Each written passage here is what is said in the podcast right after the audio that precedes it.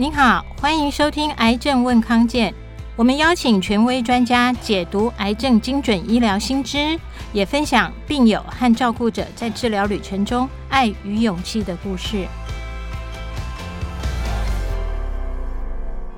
各位朋友好，欢迎收听《癌症问康健》，康健为您找专家，我是张小慧。我们今天要跟大家谈的一个主题是非常多人关心的，就是大肠癌最常见的症状或前兆有哪些？哪一些人要特别小心？以及说，万一确诊大肠癌之后，一定要做人工肛门吗？现在的精准治疗或大肠癌的治疗有哪些新趋势？那我们邀请到的就是台北荣民总医院大肠直肠外科的主治医师林鸿馨林医师。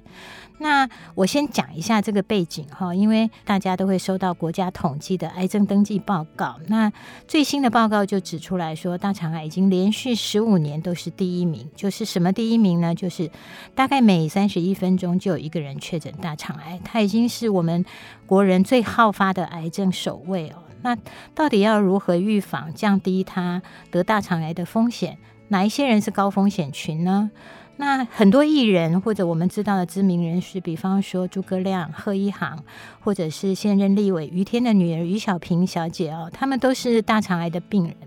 那得大肠癌一定要做人工肛门吗？它的存活率怎么样？我们就邀请林医师来跟大家做分析，也带着大家认识大肠癌哈。那我要先请林医师跟大家自我介绍一下。大家好，呃，我是台北荣总大肠直肠外科林宏信医师。那我从事大肠直肠外科也将近十年，那很高兴今天有这个机会可以跟听众分享一下我们大肠直肠癌的一些相关知识，以手术的方式。那我就好奇了，因为林医师看起来非常年轻哈，然后外科应该有很多种，反正外科一定是动刀嘛哈，帮病人切除病灶。那你为什么会选择大肠直肠外科呢？呃，其实呃，来到北荣也是一个机缘。那其实有很多科别都还不错。嗯哼。那因为在大学四年级的时候，自己的外公罹患了大肠癌，那也是刚好在北荣悉心的照顾。那后来才开始在医学生的生涯对大肠直肠外科有一些接触。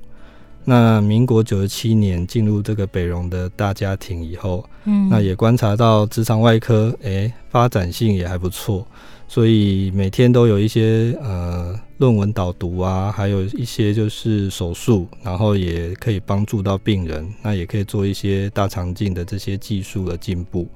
所以后来就是决定要呃选大肠直肠外科当做自己外科的一条路这样子。林医师，您可以多说一下，因为听你说你是在医学生的时候，其实外公就确诊得了大肠癌，大概外公那时候的状况是怎样？呃，其实他那个时候是在嘉义的时候，呃，嗯、平常都会到余温工作。那后来就血便，那一开始也是以为是痔疮，嗯，那后来其实呃家人就把他送到医院去做一些检查，那也才意外发现原来是大肠癌，而且那时候大概是第二期左右。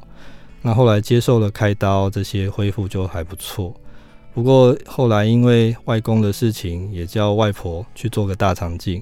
过了两三年，那时候也发现外婆也罹患了大肠癌，所以等于就是。自己的外公外婆都是因为大肠癌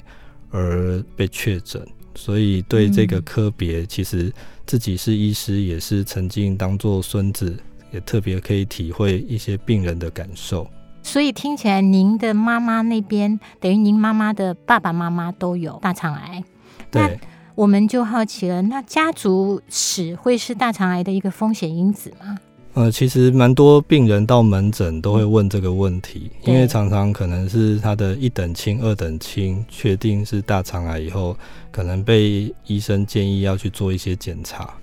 那其实，在国人来讲，大概约略两成左右可能是跟遗传有关系。那这些可能都会比较年轻的族群就发生。那一般在台湾，大肠癌大概五十岁以下，大概占百分之十到十二左右。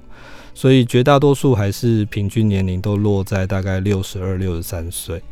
所以大部分呃七成以上还是跟后天的环境会比较相关。家族史虽然是一个蛮强烈的一个呃证据，不过也仅限就是说需要去做一些大肠镜的检查，不一定说诶爸爸妈妈有大肠癌，你就一定会大肠癌。听起来就是家族史是一个风险因子。那您说，其实大概有七到八成是后天的因素。后天的因素指的是？呃，其实，在 WHO 它有规定一些可能的一些致癌因子，比如说你后天的环境可能喜欢吃加工的食品，或者一些红肉，或者是一些呃腌制啊这些的食物，它可能会增加一些大肠癌的发生几率。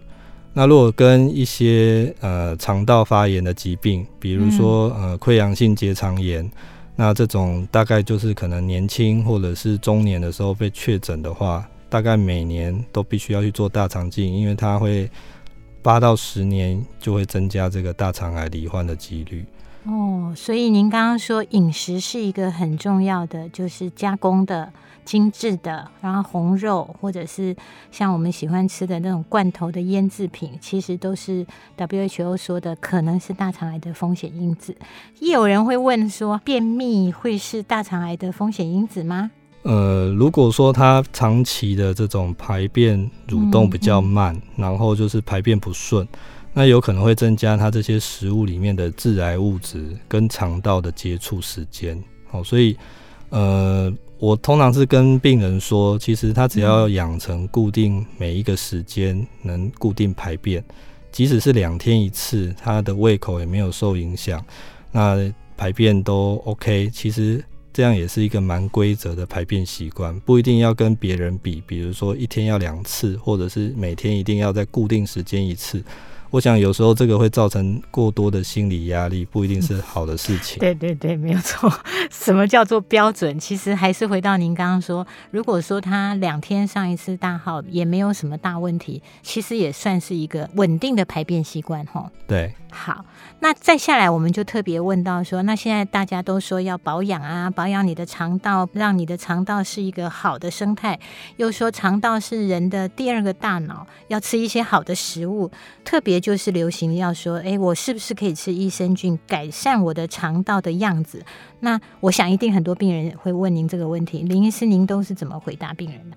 其实，在门诊，常常病人有时候会一次就拿出超多品牌的益生菌让医生来选择。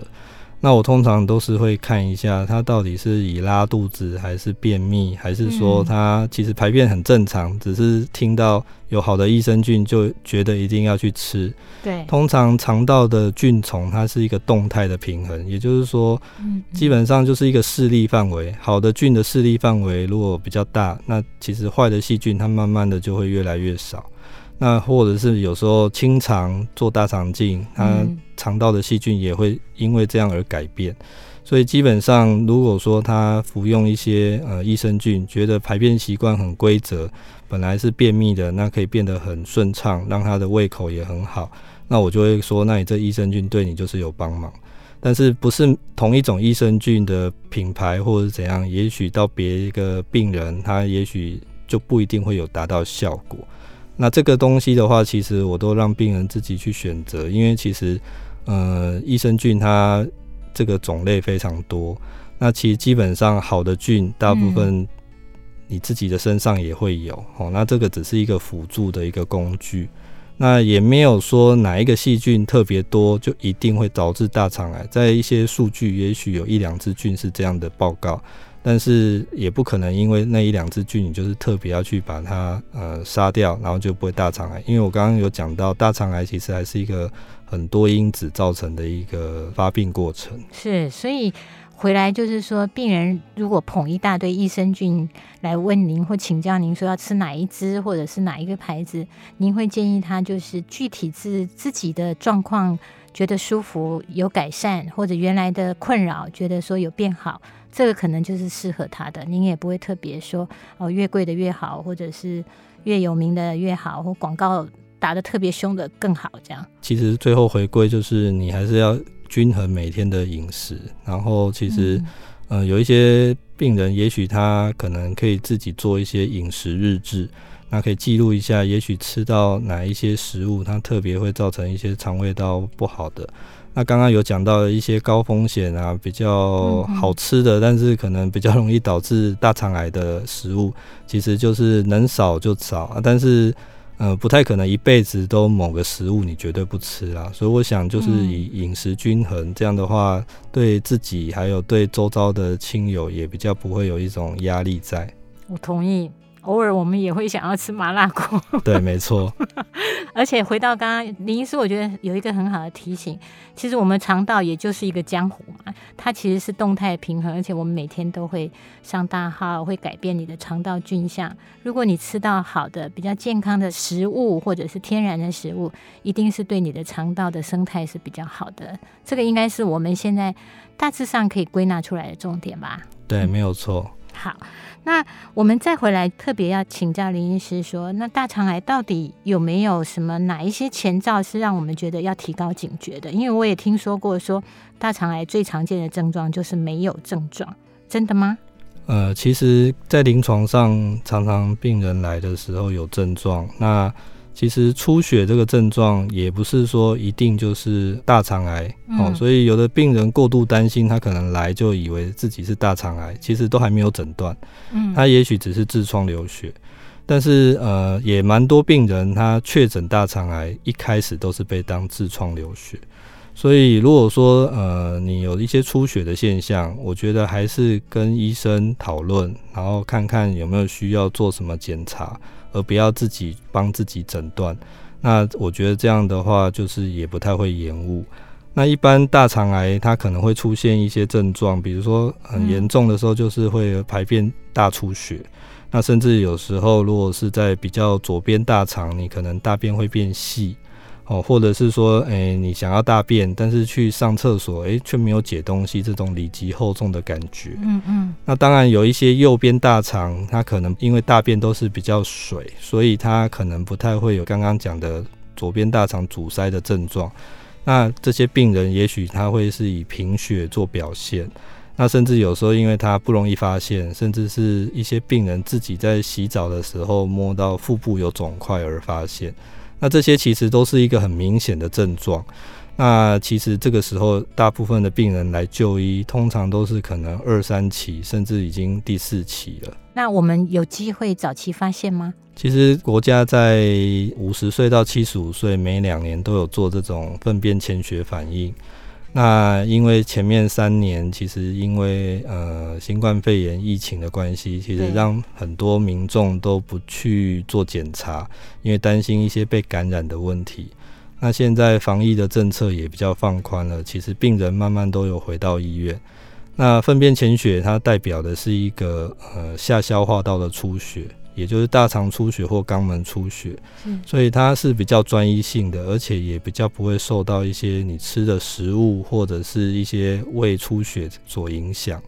因为它是侦测人体的这个红血球，嗯，所以它可以针对这种有出血的话，我们就会建议要去做这种大肠镜的检查，因为目前大肠镜的检查还是一个比较辛苦，但是唯一标准的大肠癌诊断工具。哦，了解。所以现在我们国健署在推倡的，就是说你超过五十岁，因为您刚刚也讲到大肠癌比较偏向六十岁以后，所以五十到七十五岁的一般的社会大众，其实会建议他们要去做粪便潜血检查。那这样如果有异常，就赶快去一些比较大的医院做大肠镜确诊，是吗？对，这个是国健署它都会有一个蛮好的一个管控系统，只要你是粪便潜血阳性。那一些呃医护同仁，他们大概就会紧追不舍，一定会让民众要想办法去做大肠镜，除非你有不得已的理由。那这个其实在各个国家也都是有在这样推动，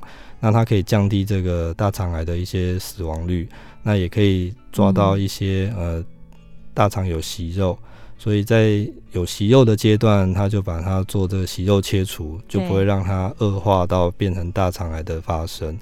因为呃，大肠癌它的这个发生，从没有到有息肉到大肠癌，大概八年到十年不等，所以其实它是一个缓慢的一个进程，并不会就是说一朝一夕就直接是大肠癌，所以还是要鼓励大家多去做这种粪便筛检，然后甚至这样才有机会提早发现。是。好，那林医师刚刚已经介绍的非常清楚了，有哪些人是容易得大肠癌的族群，有哪一些是高风险的因子，还有就是建议大家去接受国家在这样的筛检的政策，去验您的大便，其实有机会早期发现，然后早期治疗。那我们休息一下，等一下回来，我们继续跟林医师聊一聊最近的大肠癌的治疗趋势，有哪一些新的变化，以及说它对于病人的存活率有帮忙吗？然后得了大肠癌需要做人工肛门吗？我想这是大家很关心的议题。我们休息一下，等一下回来。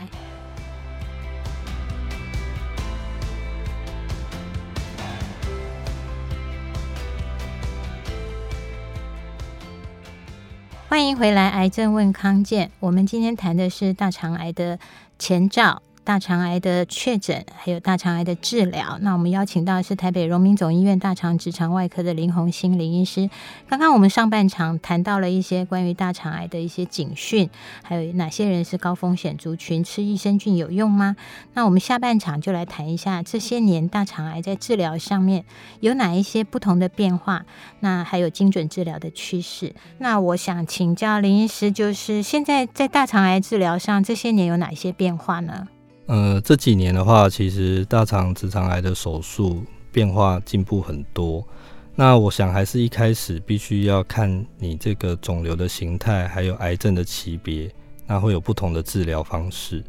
那基本上第一期到第三期，大概还是以手术为主。那如果第四期如果没有一些阻塞或者是出血哦，甚至肠子肿瘤破掉的这些症状的话，一般还是先接受化学药物治疗跟标靶药物治疗。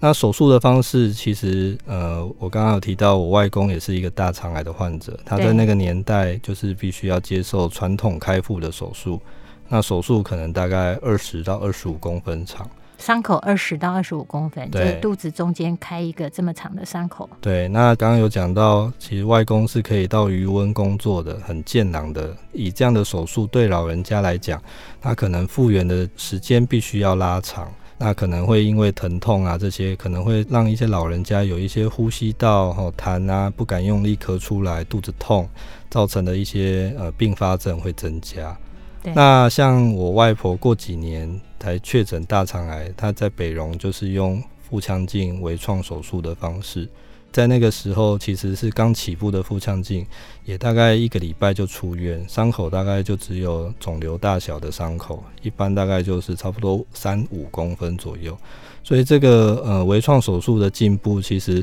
呃都可以让这些病人得到蛮好的呃术后恢复的时间，可以减少住院的天数。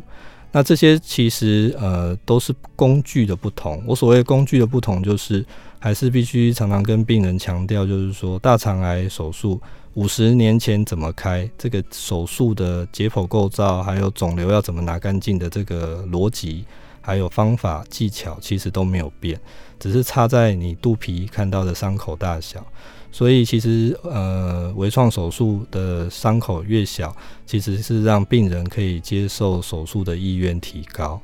那这几年的话，其实慢慢的也开始微创手术有腹腔镜手术，那也有达文西机器手臂。那未来也许也有更多不同，诶、厂牌的这种机器人手臂为人类服务。那很高兴，就是呃，健保署在今年的三月一号也正式给付了直肠癌手术的这个机器人好的给付条件，所以也可以让有些病人他在这个呃选择达文西手术，他的这个呃花费可以减少不少。至少不用负担这么重，哦，虽然说它还是需要腹腔镜手术的大概两倍到三倍的价钱，嗯，但是的确可以让病人减少一些负担。所以重点就是在于说，其实医生确诊是大肠癌之后，如果可以手术，其实。即便就像诶、欸、林医师说，您的外公跟外婆就受惠于现在的医疗科技的进步，其实医生就可以用让病人少付出一些身体复原跟修复的代价，然后还是可以得到在肚皮下面那个肠子该清的肿瘤还是可以清干净，然后复原时间比较快，是这个意思吼？对，因为其实蛮多病人在初期的时候，呃，现在腹腔镜因为已经发展的非常蓬勃。早期的话，也许大家还对微创手术会有一种迷失，会不会伤口打越大，然后手进去摸一摸，会开得比较干净？我也觉得啊，感觉医生手是圣手这样。对，那这个的话，其实呃，有一些呃肿瘤，它也许传统手术是会有它的价值，但是呃，其实现在大家这种影像的进步，都可以把一些很小很小的肿瘤借由影像的传输。让大家都可以看得非常清楚，那这些影像也都可以有录制的动作，所以微创手术其实它是可以让一些呃神经血管看得更精细，做更精确的一个手术刀的这个动作，所以我想这个还是会因为这样子让病人的恢复而增加。是，那现在等于说，其实手术还是大肠直肠癌最重要的治疗方法。那在用药部分，现在这些年有哪一些不一样吗？那一般的话，其实第一期大概手术拿干净就 OK，哦，基本上它存活率可以达到九十五 percent。那如果说是第二期的话，我们就会去看一些你切下来的这个正式的病理报告里面有没有一些高风险的因子。那这个临床医师他会跟你做呃解读，然后决定你需不需要做一些辅助性的化学治疗。那至于要不要用标靶，目前是不建议。那化学治疗其实就是当做一个预防针，哦，减少复发。那其实第二期的存活率大概是约略有八十到八十五 percent。那第三期的患者基本上就是因为他肿瘤已经扩散到这个淋巴系统，嗯，虽然说手术是会沿着这些淋巴系统做完整的切除，但是因为它的复发率大概会约略有三到四成。所以必须要做这个完整的这种辅助性化疗，一般的疗程约略是半年，所以这些都是健保有给付的。那这个五年的存活率，第三期其实也有百分之六十五到七十不等，所以其实治疗的效果都是非常好的。那如果是第四期的话，其实呃，就是刚刚我讲到，如果他没有症状，医生大概都会先建议做化学治疗跟标靶药物。那其实蛮多病人在门诊听到本来是想找医生开刀，就变成要只能打化疗，他都会有点绝望、放弃的这种想法出现。嗯、那其实呃，我常常讲，就第四期不是末期，因为第四期在我们台北荣总治疗的成绩约略也是大概跟国外都是还算蛮不错的。其实病人平均的存活都有将近三年左右。那其实三年，你说这个是末期吗？我觉得这个应该是说它是可以很有效率，然后也可以兼顾你生活品质的治疗，让你活到三年。所以我还是会鼓励第四期的患者，他不要随便就是轻易的放弃。您有特别印象深刻的病人的例子吗？呃，之前有一个大概五十七岁左右的男性，他住台南，嗯、那他是因为呃头晕。贫血就从呃水果树上掉下来，后来意外发现就是哎、欸，原来他贫血是大肠癌。结果他是一个很壮的一个呃农夫，但是呃贫血一个大男生大概就只有血红素大概六左右。哎、欸，那就是一般人的一半不到哎、欸。对，所以他那个时候也没有肠胃道的症状。他大概就是贫血表现，结果一做检查，居然是乙状结肠癌，然后那个时候有好多肝脏的转移。那小朋友都是在台北念书，嗯，高中生，所以其实诶、欸、也很关心爸爸。那其实他会觉得拖累小朋友，觉得啊这些治疗好像对他没有意义。后来我们经由一些基因检测，然后再加上一些药物治疗。后来他乙状结肠的肿瘤也切除了，肝脏肿瘤也缩小到可以切除，所以他算是一个蛮成功的例子。那这个病人其实后面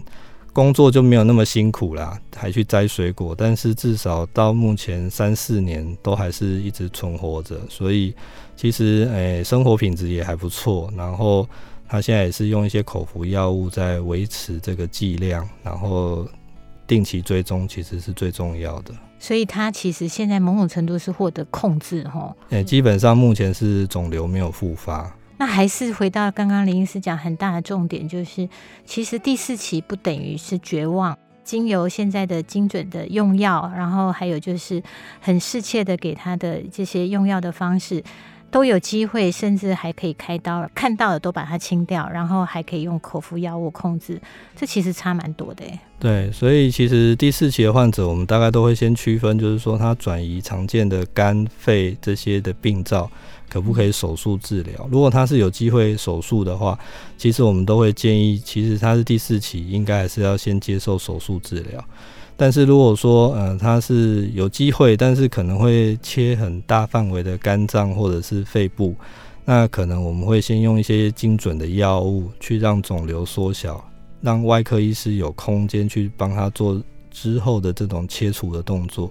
因为有切除的这些病人，往往都可以活四年以上。但是如果是没有机会切除的，他也许大概就是活一到两年。那这个期间的话，如果是无法切除的，我们大概就是会建议病人必须要把每一线的药物，在他可以接受的范围的副作用之下，尽量的完成药物。那这些有时候病人他会问我说，是不是用这些药物去买他的寿命，那造成大家家庭的负担？那我是会觉得还是要跟病人讨论，因为现在的观念就是说。如果你可以蛮有尊严、有品质的活下去，用这些药物，如果与可以跟它共存，其实也是一个好的方法。那当然就是也还好，健保的给付之下，蛮多药物都不用病人自己掏腰包。那不过就是说，呃，有时候药物它还是用久了会让病人比较疲累，有时候就是医生必须要多关心，然后跟他调整一些药物的剂量。让病人可以顺顺的接受治疗，其实无形之中他愿意，然后医生也不会常常看到他用药剂量很高而造成一些副作用，让病人就是对这个药物很排斥。所以其实只要对医生的这种顺从性，还有药物的顺从性很高的话，其实都可以得到不错的治疗效果。我听林医师这样分析下来，还有您在讲这些跟病人之间的互动，我觉得医病之间，如果病人有一些担心，或者有一些疑虑，或者不管是经济或身体上，或者是觉得说造成家人的负担，这些好像其实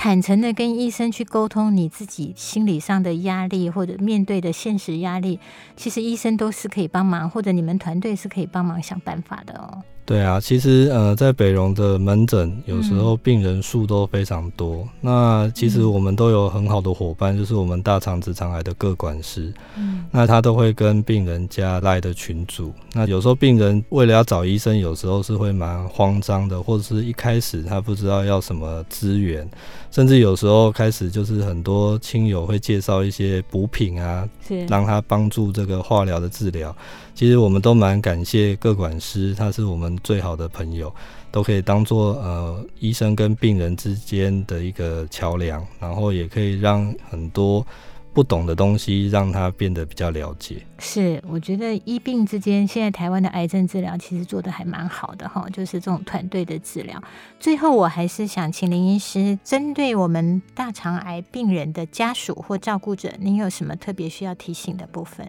那我自己觉得，就是说，病人他罹患了大肠癌，一开始他可能会非常的紧张，然后甚至觉得怎么会发生在自己身上。那站在旁边的协助者、陪伴者，大概就是多听，然后知道他的需求是什么，那可以好好的跟医生讨论。那我刚刚有讲到，如果真的不幸罹患大肠癌，其实大肠癌的治疗都是蛮好的。一到三期手术就是可以得到很好的控制，那即使第四期的话，也可以有不错的治疗条件。那站在医生的角度的话，其实只要病人他没有放弃自己，他愿意跟医生沟通，其实医生是不会随便放弃任何一个病人的。听起来非常的暖心哦，谢谢林医师带给我们今天非常正确的大肠癌的资讯。今年度的康健癌症论坛将在六月十号在台北文创大楼登场。除了有免疫疗法的最新趋势主题场以外，我们也特别规划了好好生活展区，还有给您问的互动场次。那详细的报名资讯，请搜寻“癌症问康健”的官网、赖和脸书的粉丝页。那今天非常谢谢林医师，我们一起跟大家说拜拜，拜拜，拜拜，谢谢大家。谢谢您收听今天的节目，更多资讯欢迎您上癌症问康健网站。也可以订阅我们的《癌症问康健》电子报。有任何的健康问题或者想知道的主题，可以留言或写信给我们。谢谢大家。